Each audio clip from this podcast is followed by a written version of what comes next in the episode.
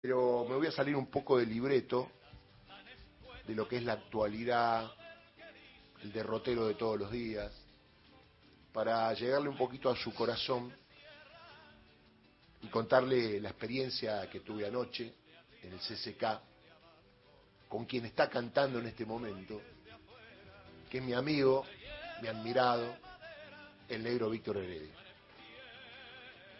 La verdad, ya entra el CCK, donde está esa estatua de Néstor, a la entrada, encontrar un montón de amigos, viejos y actuales luchadores por los derechos humanos, como Víctor Heredia, en esta presentación de un documental que le recontra comí, recomiendo, que se va a dar en cine, seguramente Floppy nos va a contar en un ratito, porque ayer fue la van premier.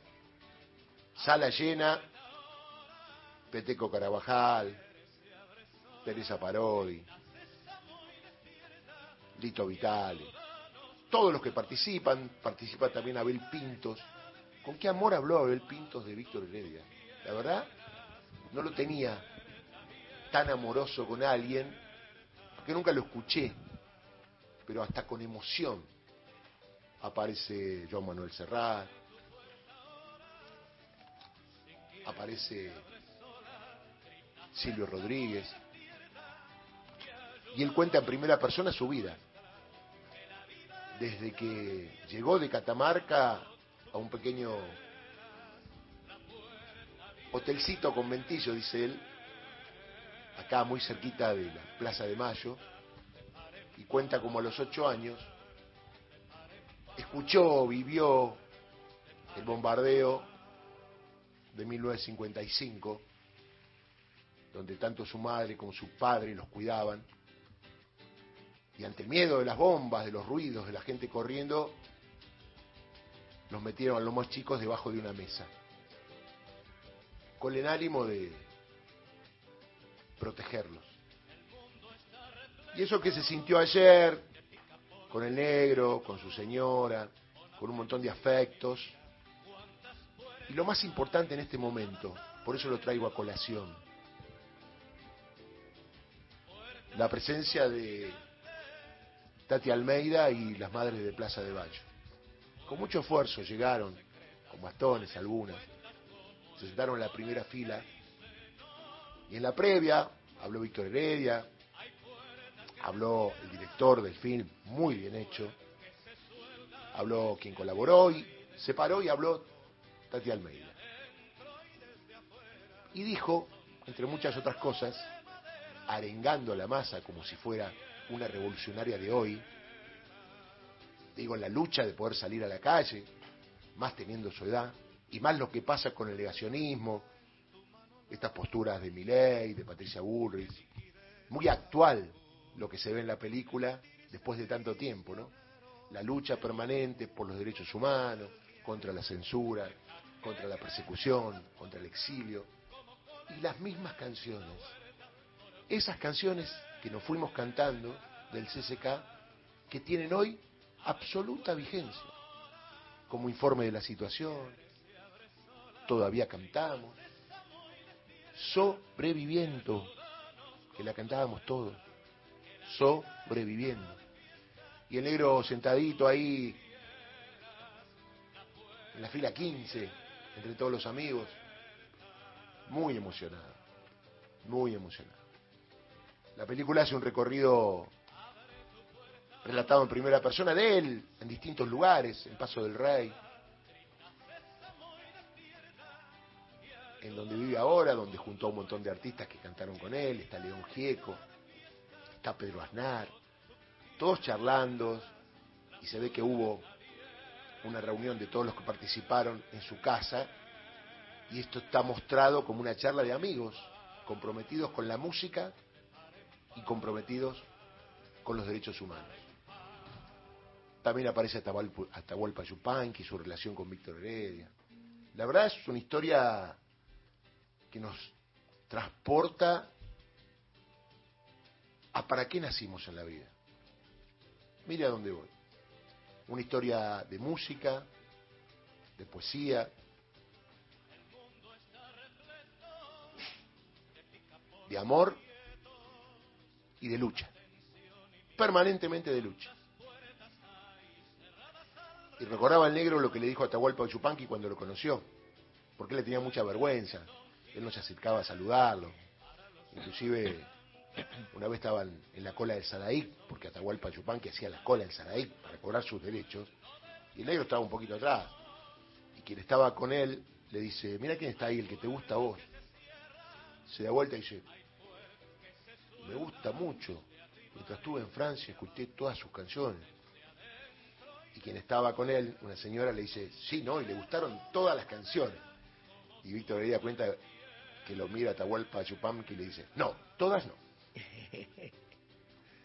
Y ahí fue la frase que le dijo que a Víctor le quedó grabada. Dijo, mire paisano, que lo que dice con la boca lo va a tener que defender con el cuerpo. Que es una frase que tiene Víctor Heredia desde siempre y fue lo que le pasó. Lo que decía con la boca lo tuvo que defender con el cuerpo. Y en su familia, porque María Cristina, su hermana, aún desaparecida, fue un símbolo de lucha y él también habla de ella. Y hay un momento con la canción Mandarina, contada la historia donde están las dibustrinas, donde están las mandarinas, la misma casa que está igual, como Víctor Heredia saltaba un par de casas y mientras dormía, quien era la dueña de la casa de las mandarinas, las robaba y las compartía en el patio de su casa, humilde, con María Cristina, que era una docente que se sacaba el corazón para darle a los demás.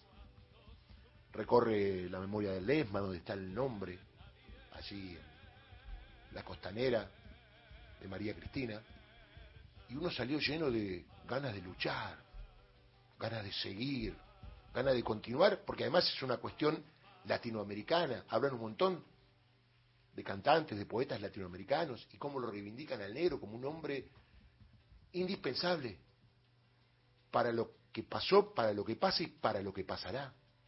Un símbolo de lucha popular con la poesía y la música como banderas. Y es muy profundo porque se citan textos de poetas,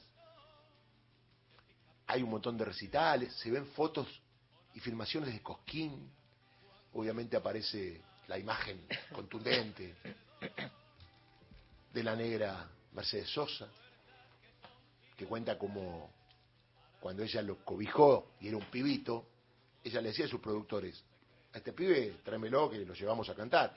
Y le decía, negra, mirá, tenemos un solo hotel, una habitación, no lo podemos llevar. Lo pago yo. Y la negra lo llevaba. Y después esa locura que contó el negro, un día le dijo, negro, ¿qué estás haciendo?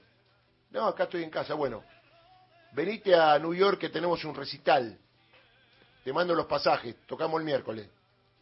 Y así también lo hizo con León Gieco. Y además, León Gieco y Víctor Ría no se conocían directamente. Fue ella que hizo el nexo y los cagó a pedo y le dijo, ¿cómo puede ser que ustedes dos no se conozcan? Y organizó una cena para que se conozcan. Y de ahí una relación entrañable con sus dos principales hijos, que le dio la música y la lucha popular a la negra. Y hay poemas de, de Violeta Parra, hay mucho Chile, porque Víctor Heredia cuenta cómo la pasó mal en Viña del Mar, con un público muy especial, y él le tocó ir en la época del gobierno de Allende, que contó que tuvo el privilegio de que Allende le dio un premio. Y que contó de aquella vez que lo silbaron, le tiraron las sillas, no lo dejaron cantar, después volvió de la mano de la negra Mercedes Sosa cantando Razón de Vivir y fue ovacionado por todo el pueblo. Así que se lo recomiendo, va a estar en cines, mire, es un gran momento, dura una hora y media, un poquito más, pero no se hace largo. Es tan hermoso el recorrido de lo que fue el negro Víctor Heredia desde que debutó en Cosquín, cuenta cómo él llegó a una peña y juntaron la plata para ir con los amigos para ver Cosquín. Y de repente se encontró ahí arriba cantando con un poncho que le prestó un chalchalero, porque no tenía, y le dijo, pibe, ¿qué pasa ese vos? No, me dicen que voy a cantar. No, así no puede subir, tenía un pullover amarillo. Y cuenta cómo le mandó un telegrama al papá y le dijo, papá, voy a cantar en Cosquín. Y el papá le dijo, sí, está bien, todo bien, divertiste. Porque no entendía nada. Y ahí comenzó su derrotero. Y como en mis programas, en mi historia y en mi vida, el negro Víctor Heredia está absolutamente presente.